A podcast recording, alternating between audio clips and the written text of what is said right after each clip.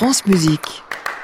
Bonjour Nathalie Moller. Bonjour Jean-Baptiste, bonjour à tous. C'est votre chronique reportage chaque samedi. Aujourd'hui, nous sommes à la Philharmonie de Paris et on assiste à un grand spectacle participatif, un spectacle qui est construit avec des comédies musicales, autour plutôt de comédies musicales et qui mêle danseurs amateurs et professionnels.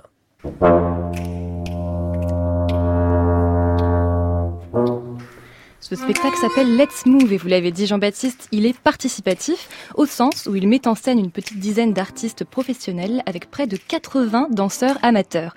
Mais cette dimension participative ne s'arrête pas là. À partir du moment où vous posez le pied dans la salle, même en tant que spectateur, eh bien vous participez vous aussi au spectacle, vous dansez, vous chantez et on ne sait presque plus très bien qui est sur scène ou dans le public, une joyeuse fête bien organisée par Sylvain Groux, chorégraphe. Qu'est-ce que c'est que ce spectacle? Et si c'était une magnifique arnaque? C'est-à-dire qu'on part comme une comédie musicale et puis, puis on évolue ensemble dans un savoir-être et puis on se regarde de plus en plus dans les yeux, on se rencontre, on se frictionne et puis on finit par euh, avoir la même émotion commune.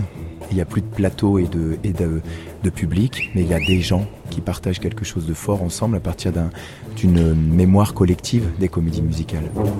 Grease, Chantons sous la pluie, Mary Poppins, on connaît tous ou presque les chansons de ces films et c'est justement ce qui a intéressé Sylvain Groux pour ce spectacle, pas seulement le côté joyeux et festif des comédies musicales, mais aussi leur aspect universel, ces chansons deviennent un outil de partage, de vivre ensemble. J'ai pas arrêté euh, pendant ces 23 heures de travail, de création avec ces, ces amateurs. Euh, j'ai pas arrêté de leur demander mais comment réussir ce spectacle ensemble? Et c'est pas bien faire, c'est bien être. C'est comme dans l'acte amoureux, ne plus penser à rien d'autre que ce qu'on est en train de, de réaliser. Je m'appelle Simon et je suis trompettiste. Et je participe euh, à la création Let's Move en tant que musicien, mais pas que, c'est ce qu'on s'est dit au départ, c'est qu'on est tous un petit peu polyvalents.